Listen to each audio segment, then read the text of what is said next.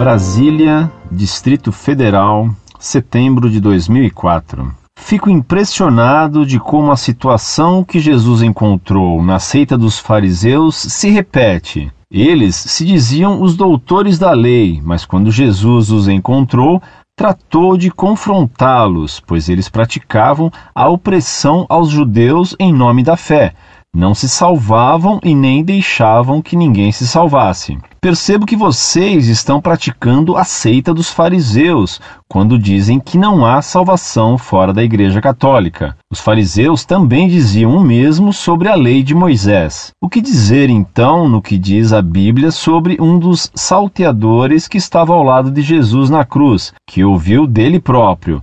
Hoje mesmo estarás comigo no paraíso, que, portanto, não desceu para praticar nenhuma lei, nem foi batizado e não congregou em nenhuma igreja. O que podemos dizer sobre isso é que somente aquele que virá com grande resplendor e glória é quem dará a última palavra sobre os que são seus e os que serão levados por ele no dia do arrebatamento que descreve o Apocalipse. É aí que saberemos se fomos fiéis ou não Pois ele dirá a muitos: Não vos conheço, e a outros: Venham para as bodas do Cordeiro e sua noiva, a Igreja. Tomem muito cuidado quando chamarem seus próprios irmãos de demônios, pois os fariseus foram chamados de raça de víboras pelo próprio Jesus de Nazaré.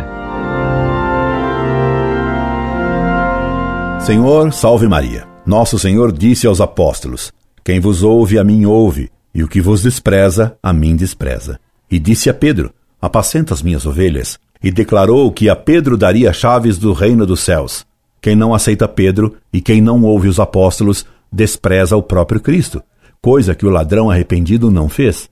O bom ladrão confessou que Cristo era o Senhor, dizendo: Senhor, lembra-te de mim quando entrares em teu reino. Ele se salvou confessando a Deus e foi batizado por seu sangue, porque há também um batismo de sangue. E no juízo final, Cristo julgará os homens pela fé e pela observância da lei de Deus, na qual nem um só jota será tirado. E no juízo, ele dirá: Não vos conheço, para aqueles que não alimentaram a lâmpada da fé com as boas obras. Por isso lhes dirá: Tive fome e não me destes de comer. Hereges e filhos do diabo são, pois, os que deformam a doutrina e a lei de Deus, ora negando o que Cristo ensinou, ora se atribuindo uma fé que recusa as boas obras. De modo que só se salvam as ovelhas de Cristo. E quem recusa ouvir a Pedro, despreza Cristo e será punido por ele como filho do demônio.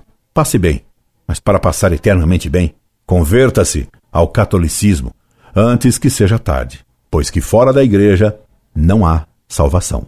Incorde Jesus Semper, Orlando Fedeli.